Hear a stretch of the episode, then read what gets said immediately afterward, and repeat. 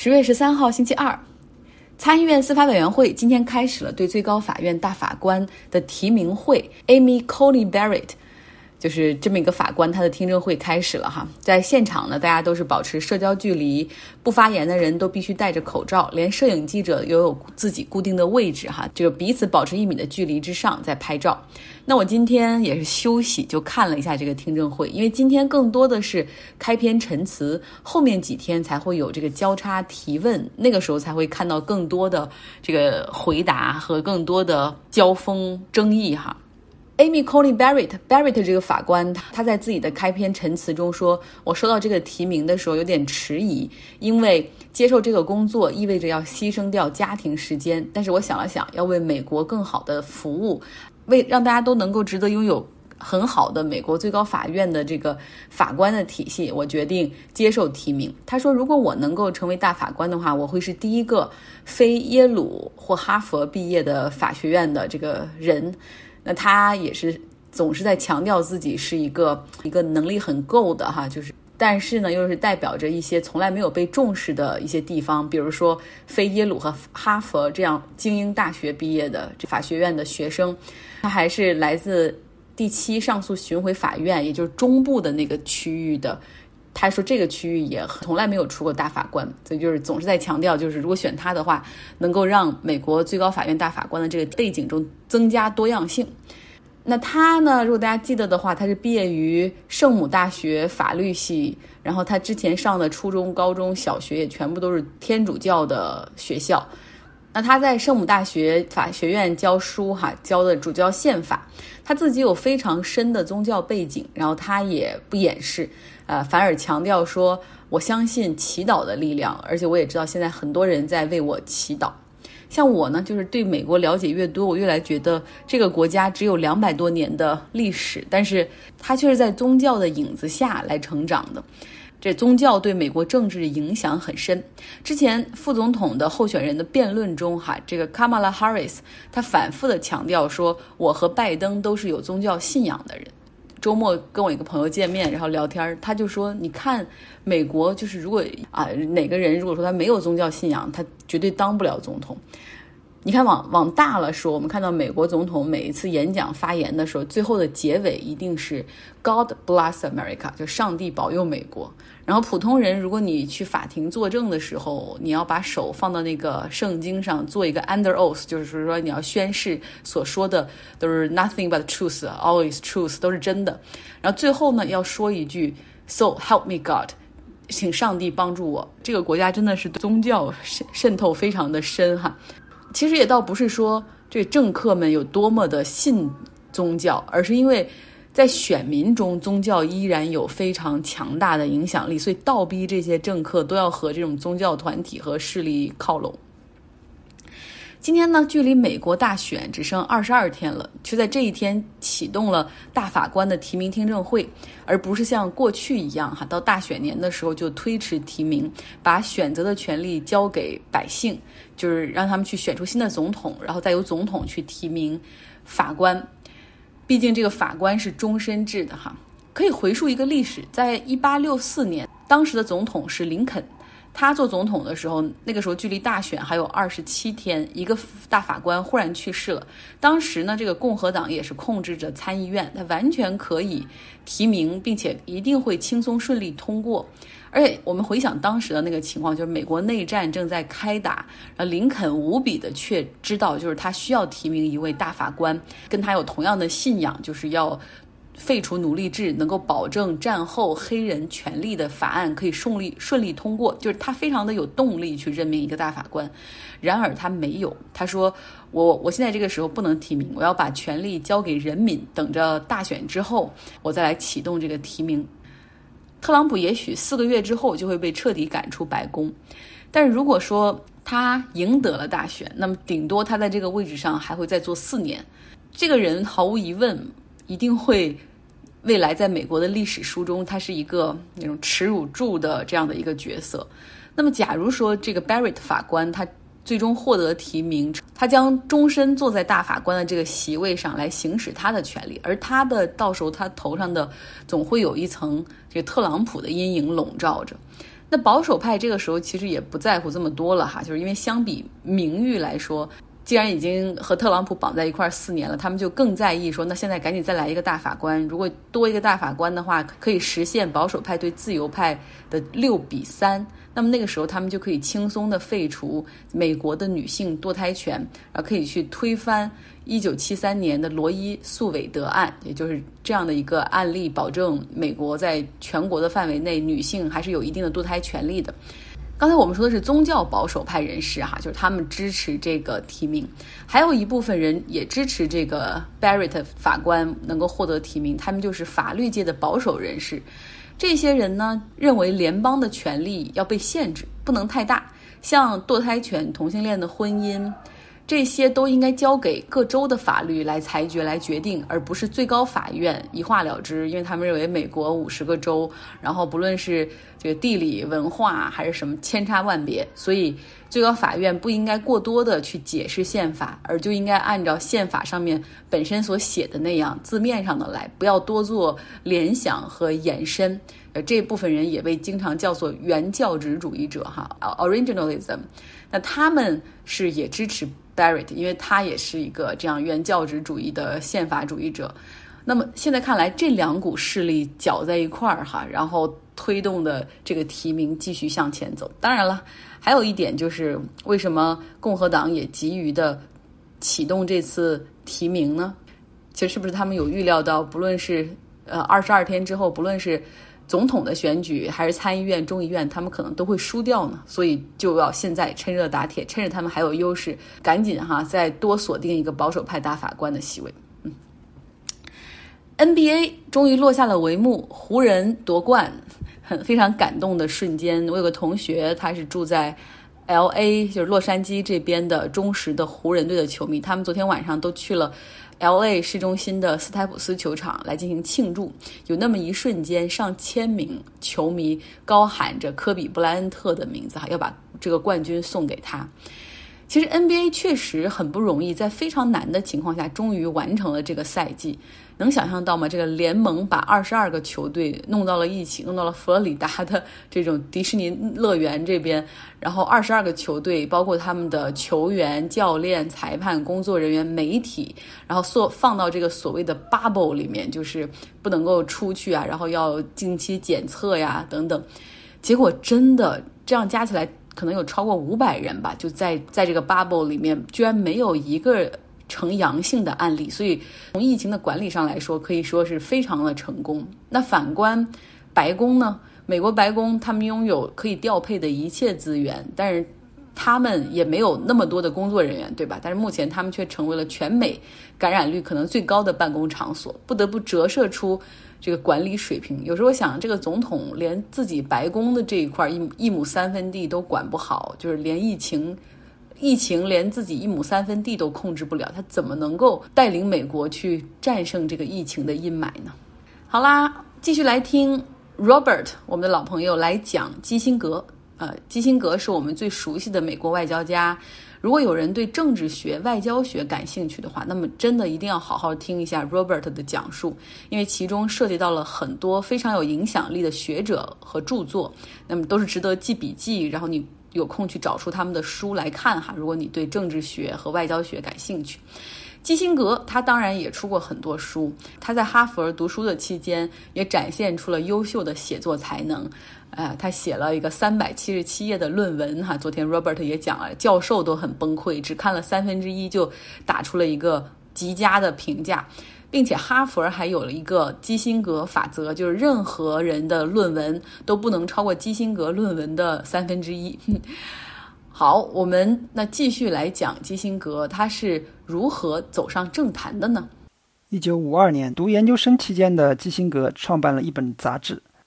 他给杂志起了一个令人印象深刻的名字“河流”，并招募了许多杰出的撰稿人。出版商詹姆斯·克劳林是该杂志的支持者。他形容年轻的基辛格是正在尽最大努力去做一份理想主义的工作的一个非常真诚的人。该杂志不仅为他打开了与华盛顿决策者沟通的渠道，也为他与三十年代初形成政治经验的老一辈德国犹太思想家们建立了联系。冷战时期的自由主义者从麦卡锡主义和大众文化的兴起当中，都看到了法西斯主义的影响。魏玛共和国时期发生的事情对此具有警示意义，所以从那个时代幸存下来的人最有发言权。基辛格聚集了一批魏玛知识分子，但他对他们的影响前景并不满意。为了树立一个特立独行的名声，他的杂志还发表了一篇由极右翼分子恩斯特·冯·萨洛蒙撰写的文章。这篇文章让读者们感到震惊。基辛格事后对一位朋友开玩笑说：“我现在以自由主义妖魔化的一个大反派身份加入你们。”这篇文章已经被视为我同情极权主义甚至纳粹的一个罪证。在攻读研究生期间，基辛格还在陆军作战研究室担任顾问，从那里他了解到了国防部对于心理战的偏好。基辛格的博士论文题目是《重建的世界：梅特涅》。卡斯尔类与和平问题，1812到1822年，在他的论文第一句话中就抛出了一个炸弹，并给华盛顿的读者们提供了一个毋庸置疑的历史类比：英国和奥地利帝国遏制拿破仑法国的做法，为美国应对苏联提供了经验教训。基辛格有时被称为“美国的梅特涅”，梅特涅是缔造后拿破仑时代和平的奥地利政治家。但在这篇论文里，在评论梅特涅的职业生涯时，他强调了梅特涅的历史局限性。他写道：“在梅特涅身上缺乏一种在历史危机中打破僵局的精神，在未知的深渊面前，不该用科学家的超然态度去进行研究，而应该以一种不成功变成人的态度去挑战。因为人之所以能够成为神话，不是因为他们知道了些什么，甚至也不是因为他们取得了什么成就。”而是因为他们给自己设定的使命。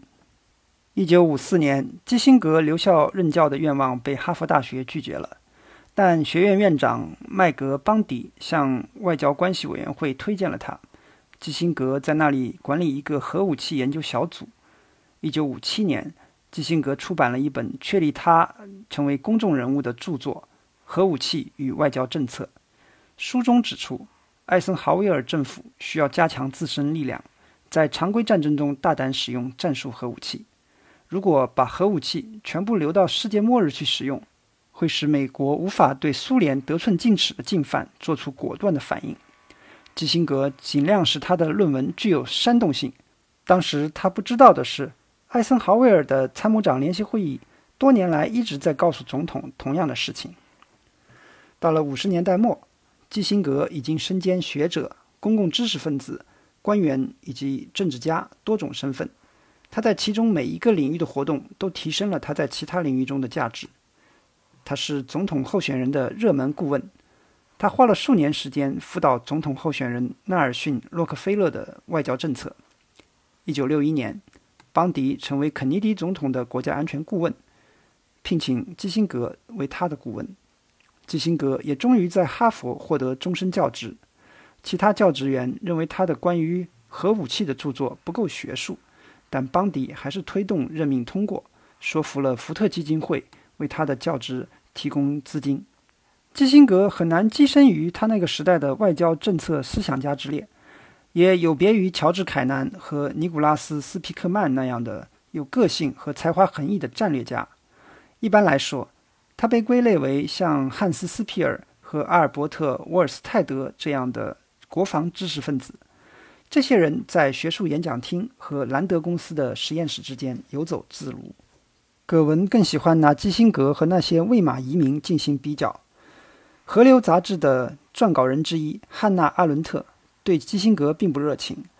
但他们都对美国在冷战初期的表现感到失望。在他的《论革命》一书中，阿伦特担心后殖民国家不选择仿效美国的政治制度。而是走共产主义的道路，通过革命实现经济解放。基辛格则宣称，美国需要更好地传播其意识形态，而他确实是怀着远超过阿伦特的热情这样去做的。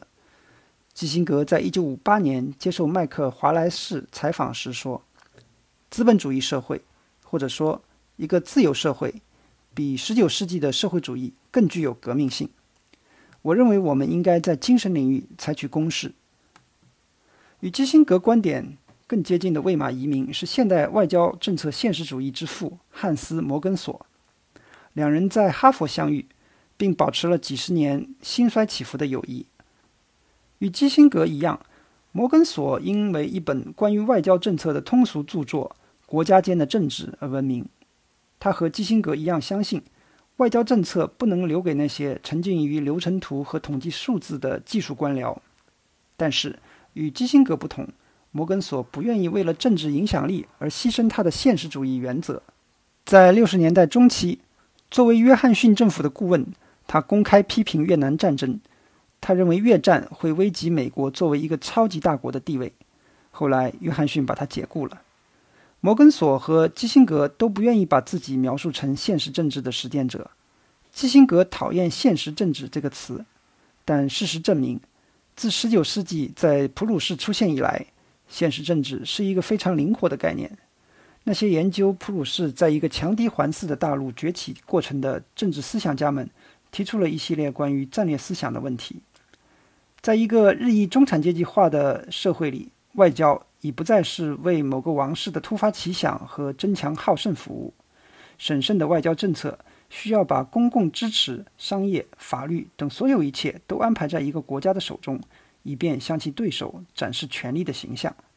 具有讽刺意味的是，这些学说试图编成典章的内容，其实是英美政治家已经本能的在做的事情。《新共和国》杂志的。编辑沃尔特·威尔回忆说，在第一次世界大战期间，一位德国教授告诉我们：“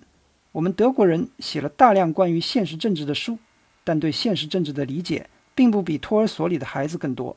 你们美国人太了解现实政治了，已经不屑于谈论它。”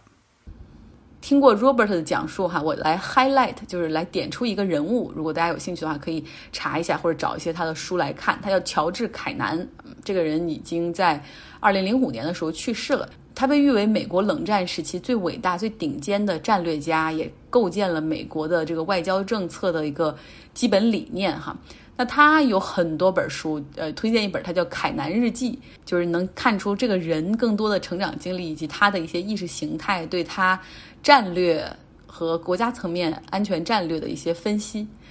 我摘出一段哈，给大家来听一听。他呢是那种平时生活中是一个有点悲观的人。那个《凯南日记》，它的全名全标题叫做《凯南日记》，用一百年来和美国告别。他是很怀念过去的那个时代的人。他说，如果早出生五十年或者一百年就好了，因为现在的时代人生过于繁杂，城市太多。无以生活，朋友太多难寻友谊，新书太多不堪一读，数量代替了质量，生命变得像一部电影一样，以数百计的万花筒的景象在我们脑中迅速的闪过，让我来不及思考。我觉得这是一本很有意思的书哈，推荐大家来看一下。结尾我们继续太空之旅，在说黑洞之前，我要先来讲一个国际空间站的一个最新的新闻，他们呢在。装了一个新的厕所，哈，NASA 为此研发和制造费总共花了两千三百万美元。没错，你现在听到的就是全宇宙无敌最贵的马桶厕所，它比沙特的那个纯金马桶贵多了。宇航员们要离开地球，是在太空中生活，如何上厕所是一个很大的问题。这一点，他们需要从地面的时候就要开始进行训练。比如说，你要先来习惯使用尿不湿。第二个呢，就是这点很难，就是你要学会大号和小号分离，就是不能一起上。旧款的国际空间站的厕所，它的小号呢是这个尿液可以直接通过系统，然后回收，然后变成过滤水哈。当然有个风扇把它怎么给引下去，就是对你没听错。他们的尿液第二天会过滤成为宇航员们的饮用水。那大号呢？就粪便是通过真空抽真空压缩，然后被压到一个可被发射走的一个容器里面。当这个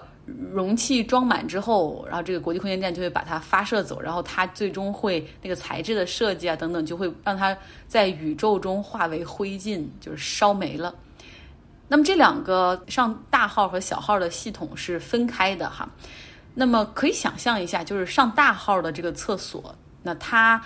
的这个底部距离宇航员的屁股更近，因为你总不想那个屎就就屎分子或者什么之类的就就飘起来。那所以说，如果大小号同时在这个容器内上呢，会导致这尿液可能很很容易就粘到屁股上。反正总之啊，这原来是两个分离的系统。但大家想一下，就是男性宇航员可能大小号分离更容易操作，但女性来说的话，从生理上来说，这是很难的一件事儿。现在呢，这个新款厕所已经被安上了，虽然很贵，但是有效的解决了太空中的性别歧视。我们总说这生活中的很多东西设计就是男性们以男性的思维给男性们设计的，然后让女性不得不去适应这样的规则也好，或者这样的设施设计也好。新款厕所有效的解决了太空中的性别歧视。好了，言归正传，我们回到霍金与黑洞理论上。来继续听王允冲的讲解，黑洞辐射和蒸发是怎么回事呢？第三个呢，霍金辐射与黑洞蒸发，呃，这一点呢，我觉得也是霍金这个最有想象力和最天才的一个理论。一开始大家去研究黑洞的话，都觉得啊，黑洞有一个世界面，所有的信息、所有的物质都不可能从黑洞里面逃逸出来。但是呢，黑洞这个霍金就想到说，如果我们把量子力学应用在黑洞这样一个对象上，如果这样的应用成立的话，那么根据海森堡的不确定性原理，那么这个在真空中呢是会自发的产生正反粒子对儿，它们在很短的时间内可能会再次湮灭，这样一种效应，这就是所谓的量子场论预言的真空涨落。而这种真空涨落的话呢，如果恰好发生在黑洞的世界面上，且每次呢这个。正粒子都恰好在世界的外面，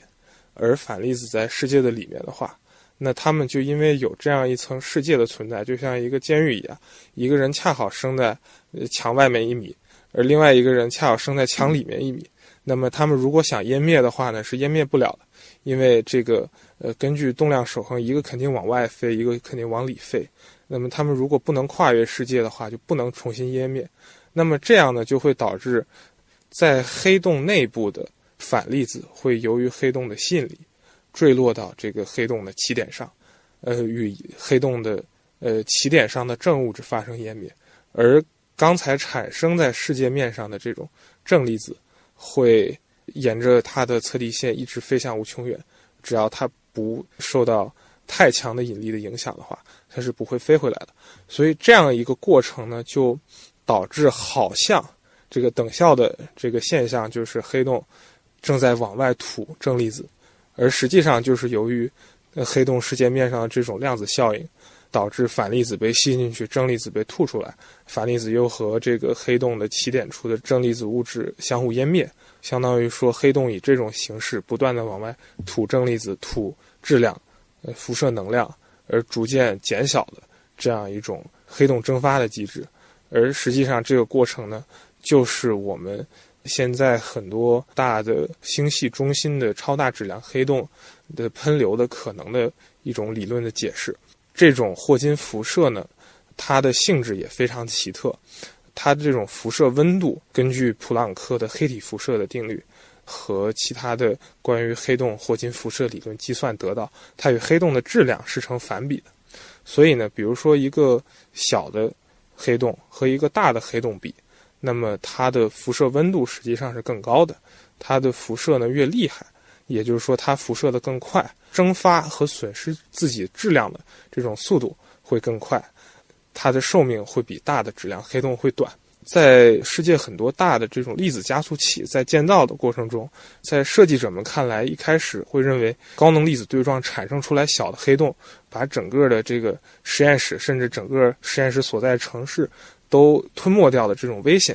但实际上是不存在的。为什么呢？就是因为粒子物理采用的这种对撞，一般可能是质子或者离子，它们的质量都是极其极其小的。那么根据霍金辐射的理论，它们的寿命也会是极其极其短的。也就是说，它这种极其小的黑洞即使产生的话，非常不稳定，可能在十的负可能二十到负三十次方秒一个非常非常短的时间内就完全蒸发掉了。它不会对周围产生几乎任何的影响。物质还没被来得及吸进去，它自己就蒸发没了，就就挂掉了。就由于霍金辐射这种机制，可以得到很好的解释，就是这种小的黑洞并不对我们的粒子加速器产生任何的这种威胁。希望大家听了我讲这个国际空间站在太空中怎么上厕所之类的，不要打消，尤其是年轻的朋友，不要打消就是学习天文或者是致力于成为宇航员的梦想。今天的节目就是这样，祝大家有一个愉快的周二。